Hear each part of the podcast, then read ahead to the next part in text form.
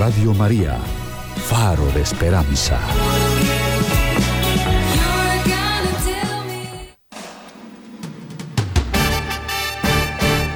Presentamos Notas Eclesiales. La entrevista, la noticia, la crónica, el acontecimiento y la realidad de la Iglesia en Colombia y en el mundo. Bienvenidos.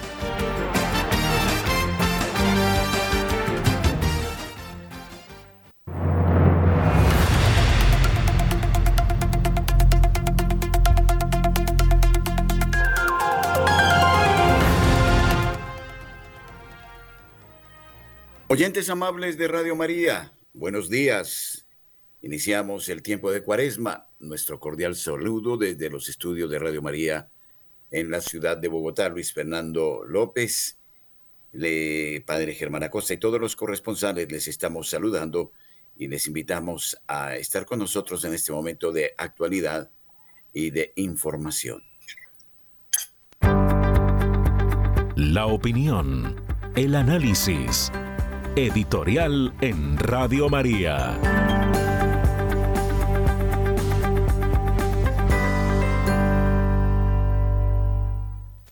Con el miércoles de ceniza comienza el tiempo litúrgico de la cuaresma. Los orígenes de la cuaresma se remontan al año 325 de nuestra era, cuando se utilizaba más comúnmente como fase de preparación para los bautismos. La duración de la festividad es un homenaje al ayuno de 40 días de Jesucristo, cuando recorrió el desierto después de ser bautizado y antes de comenzar su ministerio. Los cristianos consideran este periodo como una prueba divina de la espiritualidad de Jesús y de su capacidad para resistir la tentación. Hoy los cristianos aprovechamos la festividad para comenzar un tiempo de reflexión, de arrepentimiento. Vamos a los templos a que se nos imponga la ceniza. La cruz de ceniza que marca la frente de los fieles nos recuerda la mortalidad y la penitencia a causa de nuestros propios pecados. El sacerdote, durante la misa matutina y a lo largo del día, impone la sagrada ceniza con una pequeña oración. Recuerda que eres polvo y en polvo te convertirás. Y se puede usar otra fórmula, conviértete y cree en el Evangelio. La ceniza se obtiene de las hojas de palma quemadas durante los oficios del Domingo de Ramos de la anterior Semana Santa, que conmemoran la llegada de Jesús a Jerusalén una semana antes de ser crucificado y resucitado. Porque es de la tradición creer que le dieron la bienvenida agitando hojas de palma. El miércoles de ceniza marca entonces el tono de la cuaresma, que se considera un tiempo de superación personal. Originalmente, los cristianos que observaban la cuaresma solo podían hacer una comida al día y tenían prohibido comer carne o pescado durante todo el periodo. Esta tradición fue suavizada por los católicos a mediados del siglo XX en torno a la Segunda Guerra Mundial. Aunque algunos siguen respetando una versión estricta del ayuno los viernes de cuaresma, muchos optan por renunciar a caprichos como el alcohol o las propias redes sociales o la televisión o aquello en lo que se flaquea más. Son 40 días de profundo arrepentimiento.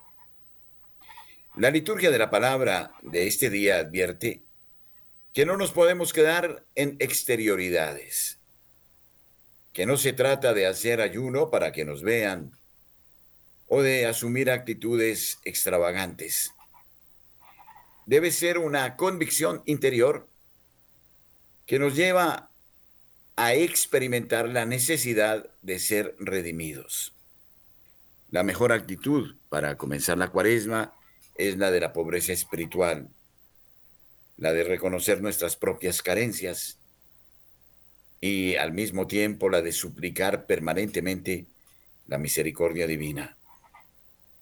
40 días que nos disponen para vivir los misterios fundamentales de nuestra fe. Recientemente vivíamos el tiempo de la Natividad de Cristo, momento central de la historia, la encarnación del Hijo de Dios. Ahora meditaremos a la luz de la liturgia de la palabra sobre el por qué Jesucristo se somete a una muerte y muerte de cruz. Es por eso este tiempo de 40 días, tiempo de desierto. Y fundamentalmente de el desierto quiere significar que solo Dios podrá salvarnos. Y sí que estamos viviendo un desierto en todos los órdenes por estas épocas. Esto nos lleva a extender nuestras manos como el buen orante, manos vacías hacia lo alto, para ya no esperar respuestas de los seres humanos, sino solo de Dios. Es al mismo tiempo la constatación de la necesidad continua de la gracia, sin la cual seremos incapaces de cualquier mérito. Así entonces, este tiempo debe ser de hondo reconocimiento de nuestra indigencia, de nuestra miseria, allí donde nos alejamos de Dios. Es convencernos de la urgencia de la comunión de vida con el Señor. Es un tiempo para mirar la cruz y para entender con la, ayuda del Espíritu Santo quién es quien pende de esta cruz es momento de admiración al saber que la humanidad ha sido capaz de crucificar al Mesías, al Hijo de Dios. Y por eso es un momento de piedad, de sentir en lo profundo el grito del abandono de Jesucristo, quien llega al extremo de cargar sobre sí los pecados de los tiempos, con tal de salvarnos. Se hace por eso mismo repudiable al Padre, porque el pecado no puede subsistir con la gracia. Pero en su infinito amor, Él se inmola, se, sacrifica. Es el holocausto mayor que supera todos los ah, holocaustos del Antiguo Testamento. Es Jesucristo el Cordero quien muere por nosotros. Tal vez, si dejamos por un momento los afanes de la vida para contemplar al crucificado, nuestro corazón se nos rompa de amor y de dolor. Al entender la causa por la que Él es llevado como un delincuente a vertir su sangre. No es un ser humano cualquiera, es el Hijo de Dios. La palabra eterna mediante la cual todo se constituyó, es Él quien pende de la cruz para salvarnos. Se tratará entonces de disponer durante estos 40 días, con las obras de caridad, con el ayuno, nuestro ser, para amarle locamente y para perdernos en su costado y para dejarnos bañar por su sangre y por el agua que brota de su corazón desde el que se constituye la iglesia. Es no una suma de costumbres o de tradiciones o de ceremonias, sino ante todo es una comunión íntima y profunda con el misterio que se desprende desde la teología de la cruz, punto de partida necesario de nuestra fe. Que resuene entonces en nosotros los cánticos de los grandes místicos que al contemplarlo clavado en la cruz no pueden hacer otra cosa que reconocer sus pecados y que entregar su vida ante semejante don. El tiempo de Cuaresma entonces nos debe alejar de una religiosidad popular, fetichista, que no lleva a ninguna parte y que finalmente se añade a los tiempos de carnaval y a otras costumbres, sin que haya una metanoia, un cambio, una conversión. Es pedir perdón al Señor porque lo ignoramos. A veces lo reducimos a poca cosa. Nos parece incómodo Jesucristo en estos tiempos de inclusión. Casi que es fanático profesarle. Pero es que a él también lo tildaron de loco, de fanático. Él no se casó con los políticos de su tiempo, ni con las vanas tradiciones. Él vino para amar y vino para dejarnos el testimonio de la verdad, que nace no de las apariencias externas, sino de un corazón compungido que a partir de hoy acepta que es humano y que perecerá y morirá. Es el signo de la cruz que se nos impone en la frente, pero al mismo tiempo descubre la maravilla de estar injertado como sarmiento a la vid, aquel que es capaz de comunicarnos la linfa de la vida eterna. Que estos 40 días sean entonces de honda reflexión, de profunda conciencia, más allá de cosas inútiles, para que se intensifique de manera preclara la unión con el amadísimo Señor, que llega a padecer la muerte y muerte de cruz. ¿Cómo no conmovernos? Es tiempo de enamoramiento, es tiempo de contemplación del Nazareno, del Hijo de José y María, del Hijo de Dios, que cumple cabalmente la voluntad del Padre. Lo demás son añadidos, son eh, cosas que obedecen a tradiciones que no van a ninguna parte. Contemplemos el misterio de la cruz desde hoy y por 40 días dejémonos herir el corazón por el corazón amado de Cristo. Nuestros corresponsales tienen la palabra en Notas Eclesiales.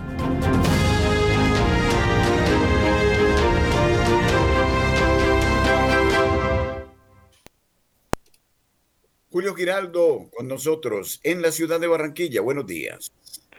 Buenos días, Padre Germán, a usted, su mesa de trabajo y por consiguiente a toda la amable audiencia de Radio María en Colombia y el exterior. Y esto es lo que hoy hace noticia en Barranquilla y la costa norte colombiana. La noticia, pues, hace relación al editorial del Padre Germán en este día la ceniza, que aquí tiene una gran significación después del carnaval. Y digo una gran significación porque eso también va con agüeros y un poco distorsionado el sentido de la ceniza. La gentes aquí creen que después de cuatro días de carnaval que terminaron en el día de ayer, hoy se asiste a la iglesia y dice la tradición que es para borrarse los pecados del carnaval. Como quien dice, el que reza, el que peca y reza, empata. Peque todo lo que quiera, haga todo lo que quiera en carnaval, que el miércoles de ceniza, con la crucecita que le ponen en la frente, usted queda ya listo para ir al cielo si es que se muere en este día. Hay que aclarar como lo ha hecho el padre Germán, el sentido profundo que tiene este día de la ceniza, que es la iniciación de una etapa de sacrificio, de oración, de preparación a la resurrección del Señor. Por otro lado, o en otro ángulo de la noticia, sigue alerta en Barranquilla y toda la costa por fuertes vientos y mar de leva los sitios, los balnearios, Cartagena, Barranquilla y Santa Marta, pues están alerta y los bañistas no pueden hacer lo que tradicionalmente hacen, meterse en el mar en cualquier momento, porque una fuerte ola que son hasta de 4 o 5 metros puede acabar con su vida.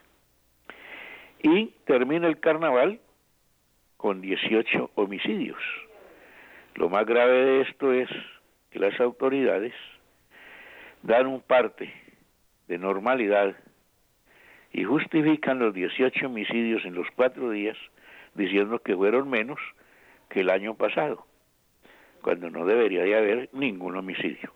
Estos homicidios se presentaron 14 en Barranquilla, 3 en Soledad y uno en Malambo. Y lo más lamentado o lamentable, la pareja de jóvenes que murieron en un accidente eh, de carro, iban en una moto y un carro los arrolló. Estos jóvenes iban a su casa a reunirse con sus familiares que habían llegado de otras partes para compartir allí lo que es el carnaval, pero para ellos fue el último carnaval. Bien desde la ciudad de Barranquilla y para Radio María, Julio Giraldo. Gracias, Julio. Barranquilla. Nairo Salinas, con nosotros a esta hora en Bucaramanga. Muy buenos días para todos los oyentes de Radio María. Iniciamos contándoles que Monseñor Ismael Rueda Sierra, arzobispo de Bucaramanga, a través del Secretariado para el Servicio del Desarrollo Humano Integral, envía la convocatoria arquidiocesana para la campaña de la Comunicación Cristiana de Bienes 2024. Monseñor Ismael Rueda dijo, comenzamos el tiempo de la cuaresma durante el cual nos preparamos con la oración, el ayuno, la palabra y la caridad para celebrar la gran fiesta de los cristianos, la Pascua de la Resurrección. Como cada año, unidos a la iglesia que peregrina en Colombia, realizaremos la colecta cuaresmal que denominamos campaña de la comunicación cristiana de bienes la cual nació previo a la Semana Santa de 1982 con el objetivo de fomentar la cultura de la solidaridad en el país, sensibilizar a la población para que brinde una mano amiga a quienes se han visto afectados por circunstancias sociales o ambientales. De tal manera que junto con la convocatoria, la cual pueden acceder y descargar a través de la página de la arquidiócesis se adjunta material de apoyo que ayudará a la vivencia de la campaña de la comunicación cristiana de bienes. Pueden realizar su donación en la cuenta de ahorros del BBVA 1975 63299 o entregar su ofrenda en su parroquia. Desde Bucaramanga y para Notas Eclesiales, Nairo Salinas Gamboa, feliz y bendecido día.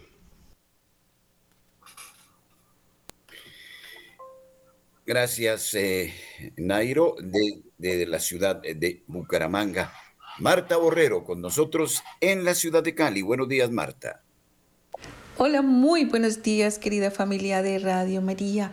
Hoy traigo para ustedes un pedacito de la palabra de Dios en el libro de Carta del Apóstol San Pablo a los Romanos, capítulo 12, verso 2 no vivan ya según los criterios del tiempo presente, al contrario, cambien su manera de pensar para que así cambie su manera de vivir y lleguen a conocer la voluntad de Dios, es decir, lo que es bueno, lo que es grato, lo que es perfecto.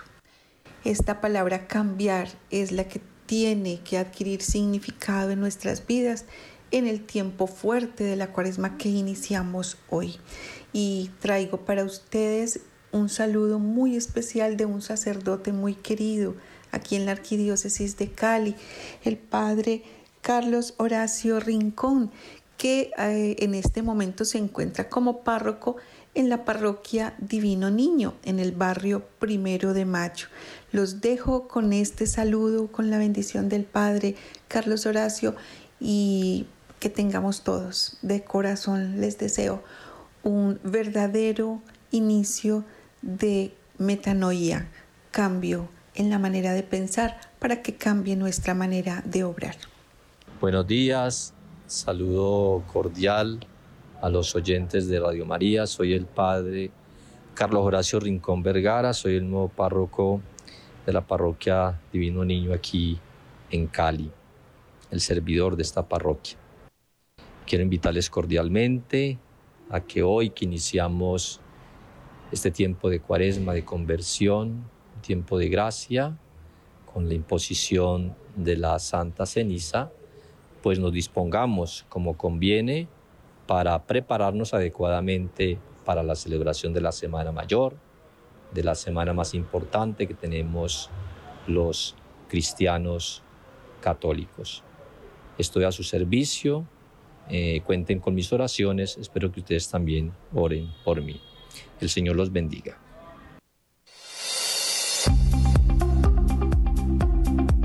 En el satélite Radio María, en Colombia, la gracia de una presencia.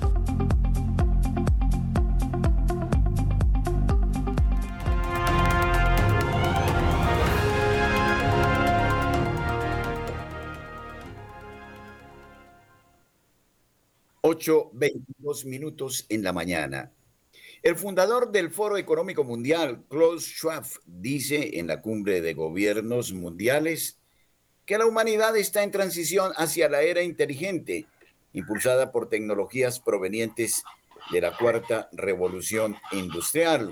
Ha dicho en su intervención en la cumbre mundial de gobiernos en Dubái, Emiratos Árabes Unidos, el pasado lunes Schwab dijo que la cuarta revolución industrial que conducirá a la fusión de nuestras identidades físicas, biológicas y digitales, está impulsando una transición global de la humanidad hacia una nueva era llamada la era inteligente, en la que la humanidad disfrutará de muchas más oportunidades y posibilidades, eh, según lo que dice Schwab. Ahora bien, no estamos hablando solo de la cuarta revolución industrial, estamos hablando de la transición de la humanidad hacia una nueva era que no se caracteriza solo por el cambio tecnológico. Una nueva era en la que la humanidad disfrutará de muchas más oportunidades y posibilidades, dijo Schwab en su discurso. Es una transición. La primera vez que tuvimos la transición hace unos 100 años de la sociedad agrícola a la sociedad industrial, hoy hablamos de la transición a lo que yo llamaría la era inteligente, añadió Schwab. Este texto de unos 20 páginas recoge pensamientos que son altamente preocupantes. La fusión de la tecnología con el ser humano. Francisco Escobar, buenos días. Qué floreciente era vivimos, qué maravilla estamos encontrando. Apocalipsis 6:15 dice que los reyes de la tierra, los príncipes, los ricos y los poderosos se esconderán en cuevas y entre las peñas de los montes. Esta verdad hoy se hace realidad cuando los millonarios como Klaus Schwab y sus amigos, Zuckerberg, el dueño de Facebook, que invirtió 260 millones de dólares en un búnker en Hawái, o Jeff Bezos de Amazon, que se gastó 150 millones en otro búnker, están muertos del miedo y escondiéndose en cuevas. Estamos viviendo la era de las gafas de la realidad aumentada. Esto ha causado una cantidad de accidentes en Estados Unidos. Estas gafas de 3.500 dólares que acaba de sacar Amazon, uno de los siete de eh, Apple, que forma parte con Amazon de uno de los siete magníficos, las siete acciones que suben en Estados Unidos, porque todas las demás bajan. Ayer cayó el Dow Jones 500 puntos.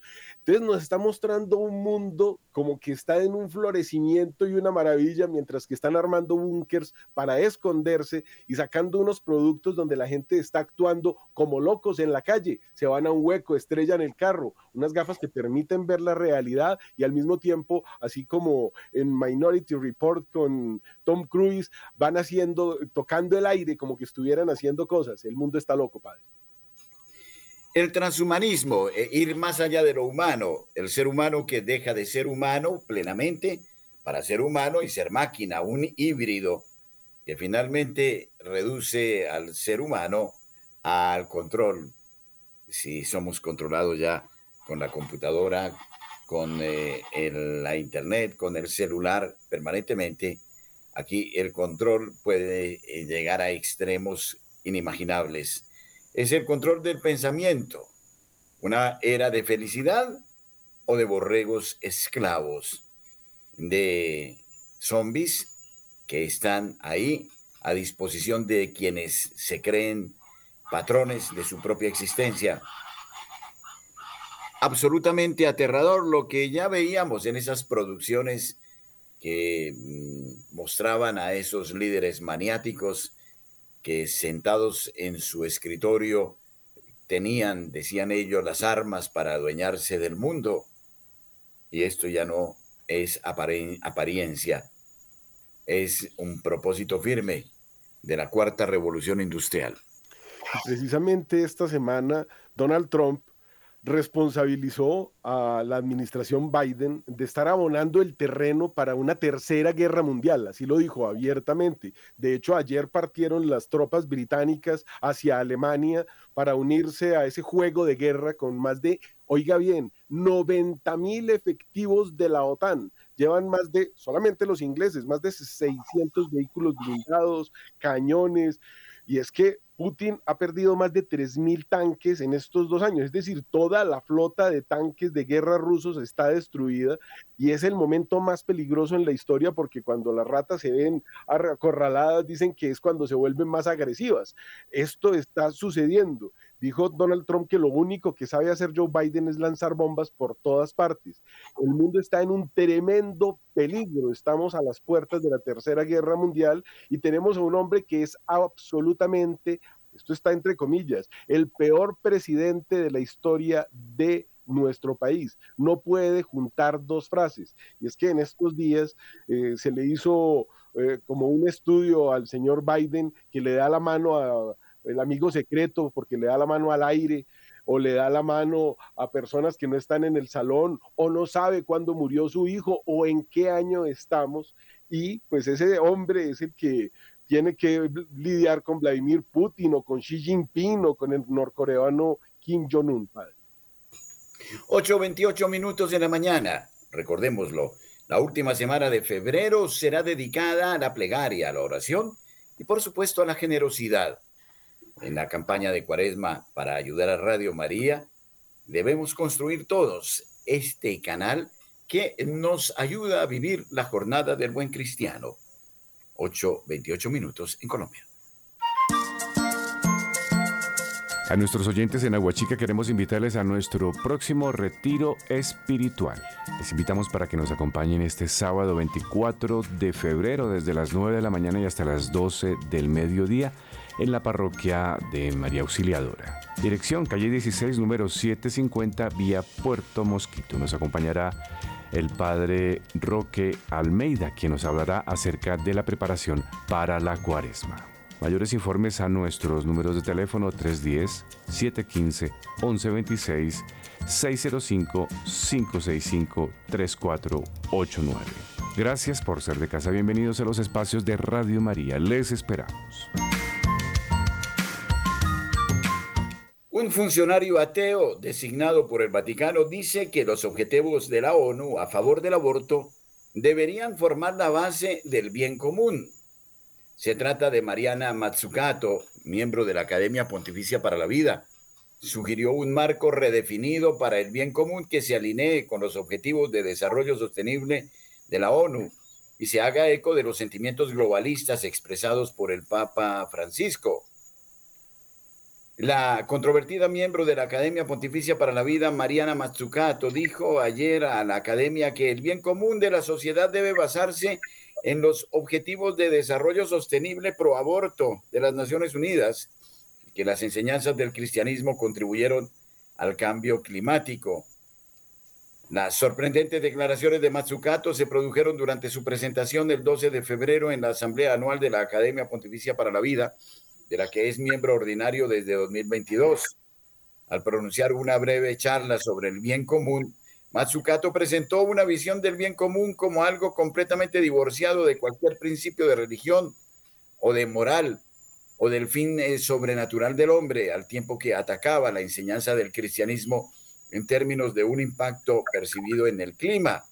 El bien común definido por los Objetivos de Desarrollo de la ONU consultada sobre cómo la sociedad debe ponerse de acuerdo sobre cuál es el bien común para construir el nuevo marco que propone Matsukato, señaló como base los objetivos de desarrollo sostenible de la ONU. Empezar por los ODS, afirmó el principio de la subsidiariedad es clave, añadió antes de continuar la primera respuesta a la pregunta sobre los ODS, y debemos tomarlos tan en serio como la guerra, cuando se gana o se encuentra dinero, dijo la Matsukato. Al emplear eh, temas y palabras extraídas de las enseñanzas de la iglesia como el bien común y la subsidiariedad, Matsukato reorientó estos conceptos de una manera nueva, basada enteramente en una base irreligiosa y en los principios de moralidad establecidos ya no por la Iglesia, sino por la ONU. Los ODS de la ONU, que comprenden 17 objetivos y 169 metas, están vinculados con la Agenda 2030 y son fundamentalmente pro anticoncepción y pro aborto. El objetivo 5.6 eh, es lograr la igualdad de género y empoderar a todas las mujeres y niñas.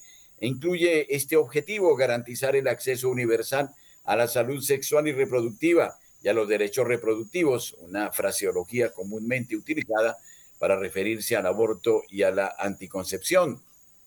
Such support uh, for the SDGs is not surprising. Masukato is pro-abortion and additionally was part, ha dicho un miembro de la ONU. Así las cosas, entonces estamos ante propuestas indecentes y abiertamente em, eh, rebeldes en el seno mismo del Vaticano. Esta abortista pro-maltusianista que habla del calentamiento global y que para reducir la población de la humanidad es mejor que muchos se mueran porque le estamos haciendo daño a la naturaleza, que además es asesora del señor presidente de Colombia, estuvo por aquí hace unos 15 días, esto es todo muy interesante, y como miembro de la Academia Pontificia para la Vida, ha tenido mucho que ver en todas estas cosas que llaman en este momento ya el anus horribilis para la Santa Sede, es parte de la Santa Sede esta señora. Recordemos cosas que han sucedido y que nos muestran la decadencia de lo que está sucediendo. En Shanghái, el obispo Benxin, que era una persona que no estaba siendo apoyada por la Santa Sede, en un acto unilateral de China, fue trasladado a otra eh, diócesis. El Vaticano protestó. Después aceptó lo que ocurrió, pero pidió que no se repitiera la situación. En China es cierto que el Papa nombra a los obispos, es decir, que tiene que aceptar los nombramientos hechos por el gobierno chino y ratificarlos, pero estos no son elegidos por él, sino por las autoridades chinas. Hay muchos que dicen que debido a la edad del Papa está dejando pasar muchas cosas y nombrando personas como la señora Mazucato o en la Academia Pontificia de la Vida también están uno que dicen que nombraron cardenal oculto, que es nada menos que el Alex Soros Imagínese el apellido que tiene, sí, es el hijo del señor George Soros. Pues bien, en China... Bueno, esta noticia tiene... A ver, Francisco, esta noticia tiene fundamento, porque me parece alarmante verdaderamente. Tendríamos que consultar, eh, sí, porque, eh, bueno, vamos a mirarlo en el anuario pontificio, ¿verdad, Francisco? Porque, eh, ¿quién comentó eso, por favor? A ver, es, una noticia muy interesante. Eh, Alex Soros es el heredero del multimillonario George Soros y eh, fue recibido como parte de la Academia Pontificia para la Vida, como lo es la señora Mazucato y como varios personajes que hemos comentado en Radio María esta semana, que uno diría, ¿cómo va a ser posible que personas de estas calidades estén nombrados dentro de esta academia? Pero ahí están. Y lo de China, que también es un escándalo impresionante, es que allá se están nombrando obispos a diestra y siniestra y el Vaticano sencillamente firma el nombramiento sin que se le haya preguntado, padre.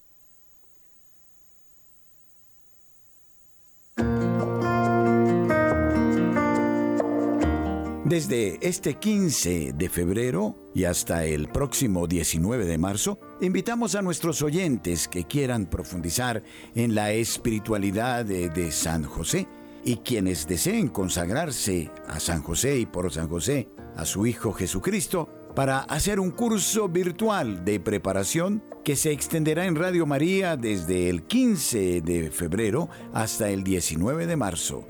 San José es patrono de la Iglesia. Les invitamos a hacer parte de este momento que nos dispone a la consagración al siervo humildísimo de Dios, Padre de Jesucristo y esposo de la Santísima Virgen María. San José de Nazaret, Padre de familia y protector. Los agricultores que protestan en Europa obtienen concesiones, pero los líderes de la Unión Europea se mantienen firmes en el objetivo climático neto cero. Después de las protestas de los agricultores en Bruselas la semana pasada, los líderes de la Comisión Europea anunciaron concesiones para aligerar la carga de las reducciones de gases de efecto invernadero sobre los agricultores, pero mantuvieron el rumbo con planes de reducir el 90% de las emisiones para 2040.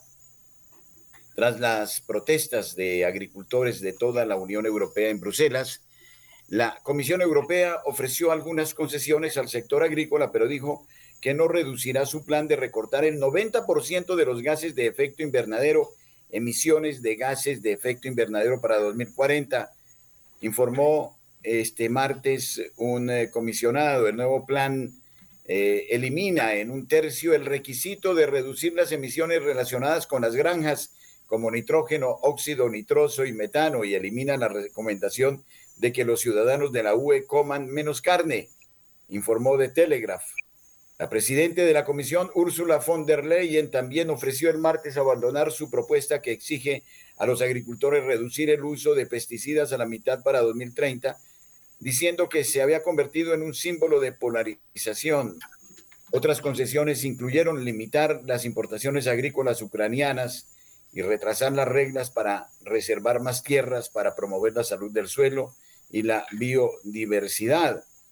A instancias del Partido Popular Europeo de centro derecha de von der Leyen, el plan revisado de la Comisión incluye un lenguaje que elogia el valor del sector agrícola y destaca su importancia para lograr el objetivo de la UE de soberanía alimentaria, escribió Político. El compromiso se produce después de semanas de crecientes manifestaciones de agricultores en Francia, España, Alemania, Portugal, Italia, Polonia, Países Bajos, Bélgica, Lituania y otros países de la UE contra varias políticas desde subsidios a los combustibles y prácticas comerciales desleales hasta normas e impuestos sobre emisiones verdes que, según dijeron, amenazan sus medios de vida. Los agricultores argumentaron que las regulaciones climáticas los han señalado injustamente, imponiendo una carga desproporcionada en comparación con otras industrias que también dañan el medio ambiente, según el Washington Examiner. En las últimas semanas, los tractores en varias ciudades europeas bloquearon las principales autopistas y calles de la ciudad, incluso un aeropuerto, lo que obligó a los gobiernos nacionales a sentarse a la mesa de negociaciones antes de la cumbre del Parlamento de la Unión Europea en Bruselas la semana anterior. La coalición del canciller alemán Olaf Scholz acordó el mes pasado no eliminar una devolución del impuesto sobre los vehículos agrícolas nuevos y eliminar gradualmente los subsidios al combustible diésel agrícola. En Francia, el gobierno del primer ministro Gabriel Attal aumentó en enero los subsidios a los ganaderos retiró los planes para aumentar el impuesto al combustible, prometió definir claramente la carne cultivada en laboratorio, prohibió la importación de alimentos cultivados con un pesticida neocotinoide ya prohibido en el país y suspendió su plan de reducción de pesticidas. A pesar de las concesiones ya hechas y mientras los miembros de la Comisión Europea publican declaraciones en apoyo de los agricultores y su difícil situación, los agricultores de varios países europeos continúan prestando antes de las elecciones de la UE de junio estas ah, declaraciones. Los agricultores en España bloquearon esta semana las principales carreteras dentro y alrededor de las principales ciudades en una serie de protestas y un lobby agrícola calificó el debate sobre la UE como un juego de culpas miles eh, de agricultores españoles protagonizaron un segundo día de protesta sobre tractores por las políticas y los precios de la UE. Bueno, eh, si no comemos, como decía alguien, ¿no? Eh, en un convento solo se podían decir dos palabras. Hermano de morir tenemos, cómo y cuándo no lo sabemos. Y dicen que entró un antioqueño a ese convento rígido y austero y le dice un hermano, hermano de morir tenemos. Y él respondió, pues claro, si no comemos, Francisco. Esto de la transición energética es una cosa terrible, padre. Toda Europa se levantó, gracias a Dios que ya está saliendo en los medios, hubo bloqueos por todas partes. Y es que esto de la ecología profunda y el cuidado de la tierra, pues del que se habla tanto. Había un monseñor argentino, monseñor Zanauja, que había advertido sobre estas cosas. Eso fue ya hace unos años y mire que están cumpliendo perfecto. Matar a los hijos para salvar los árboles, cárcel por cortar un árbol y premio por matar un hijo. Pero le voy a dar una cifra, padre, que va a ser muy interesante y que nos explica todo esto. Mil millones de dólares, o sea, un billón de dólares. Imagínense que a Radio María le llegara a platica. ¿Qué haría uno con un billón de dólares? Pues le voy a contar qué hace Estados Unidos con un billón de dólares. Abonarle en intereses a los que alcance y los demás que se esperen. Esa es la cifra de la deuda de Estados Unidos solamente en intereses. Anualmente tiene que pagar esta cifra por la enorme deuda que tiene y a las personas que les debe este dinero le están exigiendo que haga esa transición energética. Es decir, Estados Unidos está arrodillado ante los bancos a los cuales les debe y esos bancos le están imponiendo esas cosas. Eh, esa cifra tan aterradora que acaba de publicar Bloomberg que ya le digo, es eh, un billón de dólares o un millón de eh, mil millones de dólares al año, ahora tiene que ser refinanciada porque hubo una, eh, digamos, cambio en las tasas de interés, que es lo que está haciendo subir tanto la deuda, que estaba al 0%, ahora está al 5%, y se dice que esa deuda va a acabar con Estados Unidos. Y nos muestran las cifras, que me voy a demorar dos minuticos dándoselas, pero es que son impresionantes. Decenas de miles de personas se quedaron sin hogar en el 2023. Se dice que ya llegó a 650 mil personas, los homeless, como los llaman allá, son cifras que representan el aumento más pronunciado en la historia de Estados Unidos, según el Departamento de Planificación Urbano de ese país. La deuda promedio de cada estadounidense es de 103 mil dólares entre hipotecas, o sea, esto es per cápita y tarjetas de crédito. Los estadounidenses deben una cifra récord de 1.13 trillones de dólares. O sea, eso es todo el dinero del mundo y un poquito más, según un informe que acaba de dar la Reserva Federal. Y es que esta época del año es muy interesante porque salen todas estas cifras que lo dejan a uno temblando. Entonces, debido al alza de las tasas de interés, pues más estadounidenses tienen problemas para llegar a fin de mes, para pagar la tarjeta de crédito. La mitad de los norteamericanos, en su mayoría inquilinos de ingresos medios y bajos, no se han beneficiado de ese efecto riqueza donde se dice pues que las eh, propiedades están carísimas, lo mismo que eh, las eh, acciones.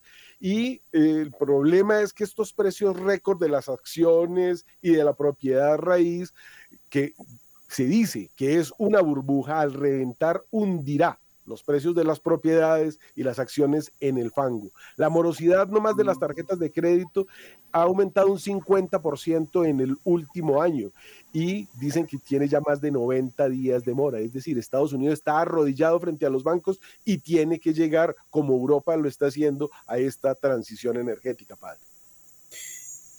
Sí, evidentemente lo que advertimos eh, con cuanto está sucediendo en el mundo es que se quiere ejercer cada vez más un control sobre los seres humanos. Escuchábamos al señor Schwab hablando de eh, esta nueva era tecnológica del transhumanismo. Ahora también eh, se quiere establecer un control sobre las propias semillas con Monsanto y compañía limitada. Quieren, eh, ya lo están haciendo, han patentado las semillas de tal manera y las semillas transgénicas, transgénicas es decir, una locura de quienes están cada vez más cerrándole el cerco a la humanidad. Sin embargo, me hago una pregunta, Francisco. Estos dueños del mundo, estos reyes midas, cuando todo se les vuelva oro, pero no haya producción, no haya mano de obra, ¿a dónde llevarán al mundo? La respuesta la encontramos en la Biblia. Es algo tan curioso y hay un símil tan tremendo entre los siete años de riqueza y siete años de pobreza de la que nos habla el Éxodo, cuando José pues le ve el sueño al faraón y lo que hizo la gente. Y esto es el símil. Entonces la gente empezó a decir, bueno, queremos pan, eh, tenga mi casa, pero denos pan Después dijeron, no, no, no, eh, ya no tengo casa, ustedes tengan, le entrego la tierra, pero deme pan. Para resumir la historia, ellos dijeron, nos hacemos esclavos, le entregamos nuestra vida, pónganos la marca y haga de nosotros lo que quiera. A ese punto estamos llegando. Pasamos del Génesis al Apocalipsis. Pero finalmente esto lleva, a, eh, si se me permite el término, a un suicidio colectivo, porque si no hay producción, si no hay comida, eh, los señores están llenos eh, de lingotes de oro, todo se les vuelve oro como midas, hasta los propios sentimientos también van a terminar en la desesperación. Por eso se le llama el suicidio de Occidente, desde el cual viene hablando desde Joseph Spengler hasta los últimos científicos, incluso desde el Vaticano ya se está hablando de eso, el suicidio de Occidente. Estamos cayendo en la esclavitud. Bien, vamos a dar paso a las 8.47 minutos a la información desde nuestro hermano país del Ecuador. ¿Cómo evoluciona la situación política y de orden público en Quito? Enrique Gordo, buenos días, muchas gracias por acompañarnos.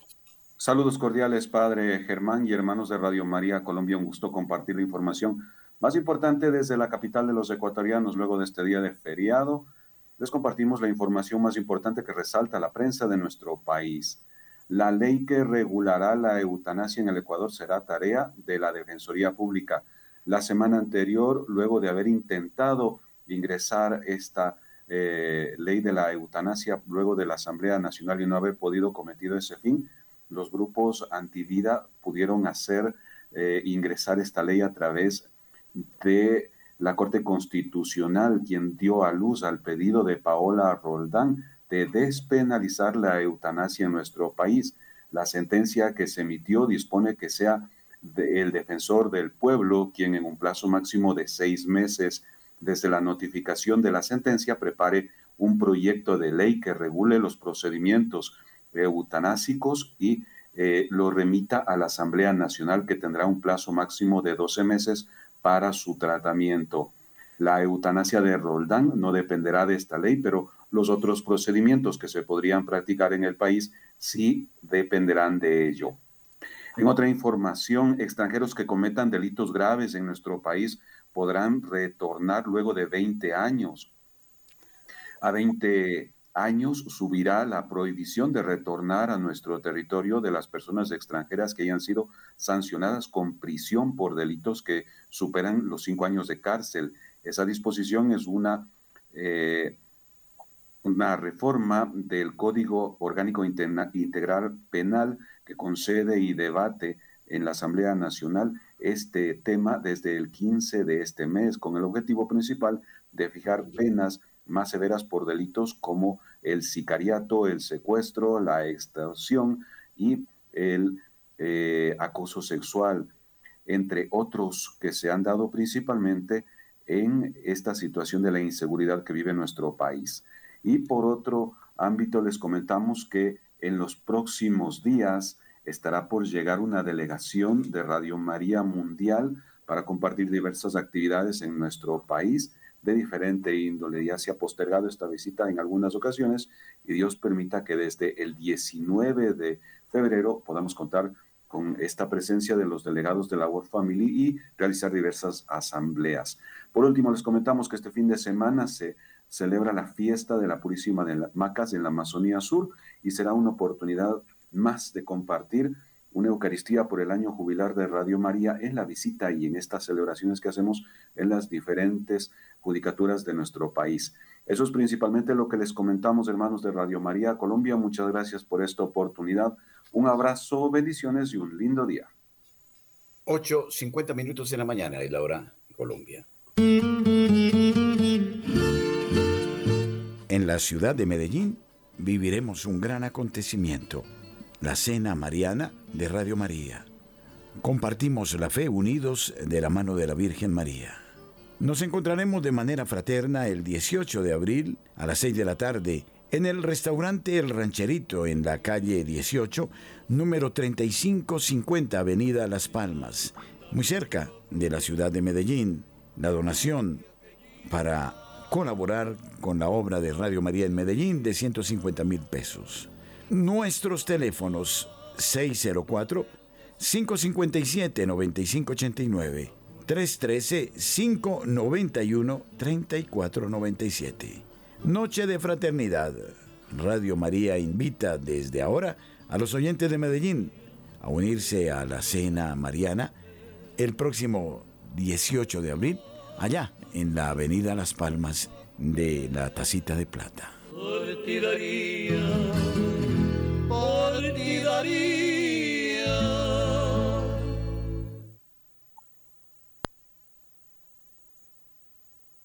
8.52 minutos en la mañana. Francisco, otras informaciones interesantes.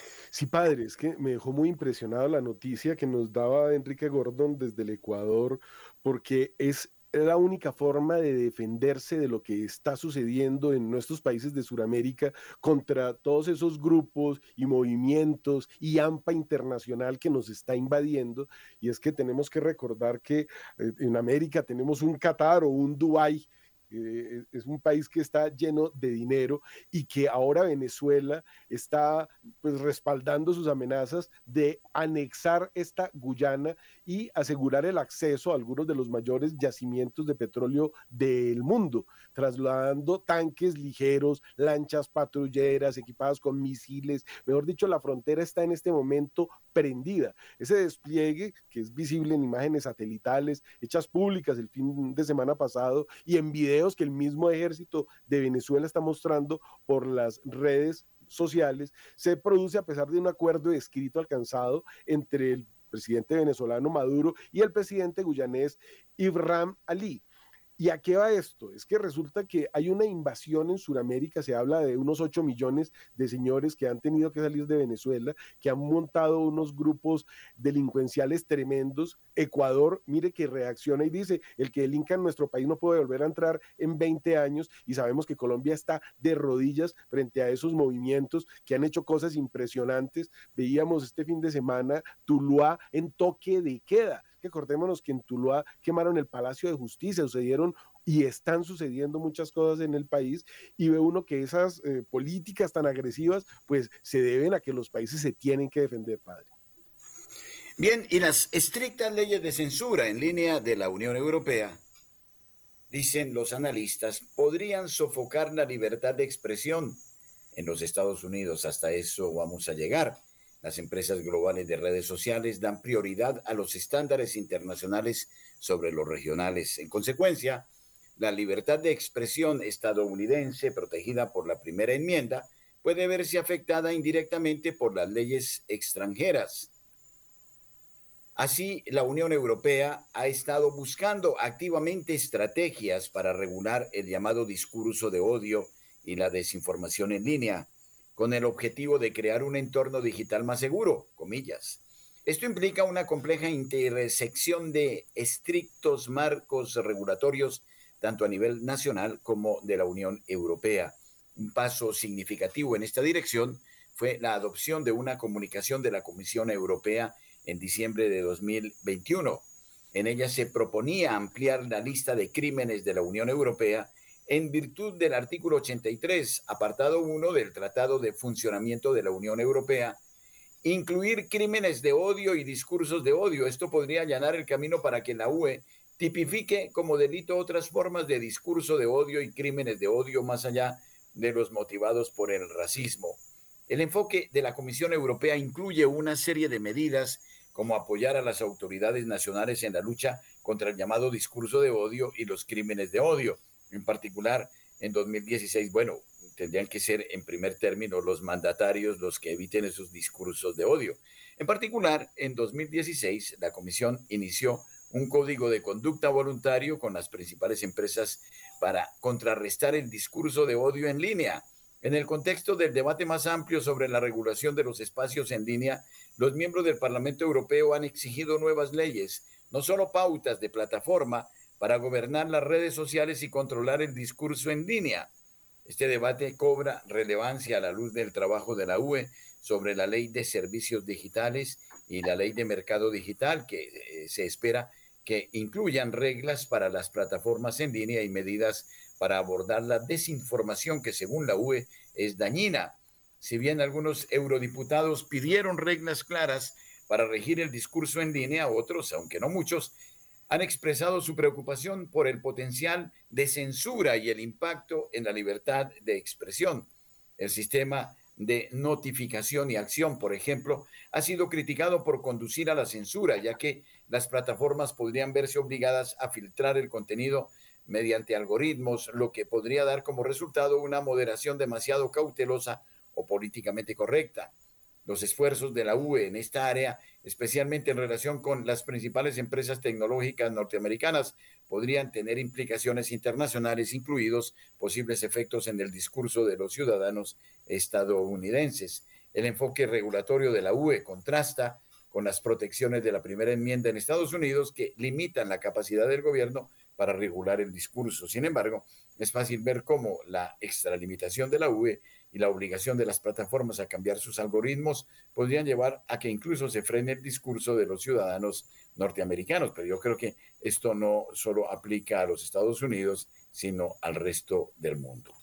Claro, padre, fue precisamente Hillary Clinton la que empezó a hablar de censura hace unos años en Estados Unidos, calificando como posverdad o fake news los hechos que están sucediendo y de los cuales justamente esta semana se le quejaba Alex Schwab, el del foro de Davos. ¿Por qué? Porque es que él decía, es que nosotros éramos dueños de las noticias, nosotros éramos dueños de la verdad y nos han quitado esa herramienta. El Internet ha permitido que la gente publique la verdad de muchos temas y a eso es a lo que le llaman fake news.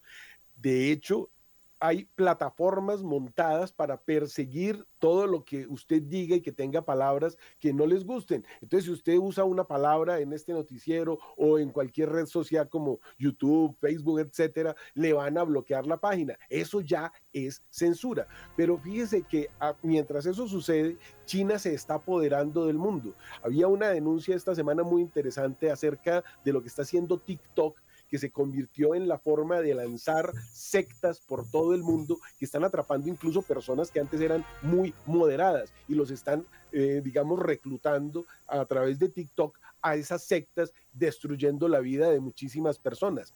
Pero eh, TikTok es de China. Lo interesante es que aquí viene lo que están haciendo como si fueran unos piratas, como si tuvieran una patente de corso.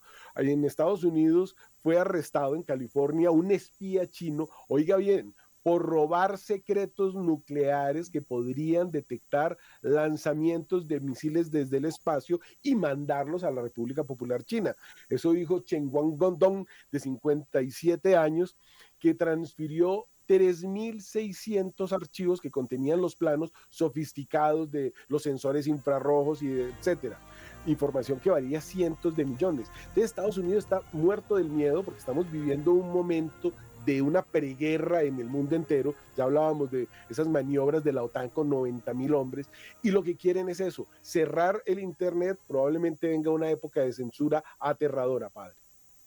Muy bien, eh, ya iniciamos el tiempo de cuaresma. Los ornamentos de color morado nos recuerdan la actitud penitencial, la celebración de este miércoles con el que comienza este tiempo fuerte de la liturgia se caracteriza en el rito romano por el austero símbolo de las cenizas. Cuando recibamos las cenizas, sepamos que somos humanos, no extraterrestres ni dioses, y que del polvo vinimos y al polvo retornaremos, y que solo el Espíritu Divino nos dará la alegría de la inmortalidad. Vivamos construyendo desde aquí y ahora mediante la gracia de Jesucristo, gracia lograda. Muchísimas gracias a ustedes por haber estado con nosotros.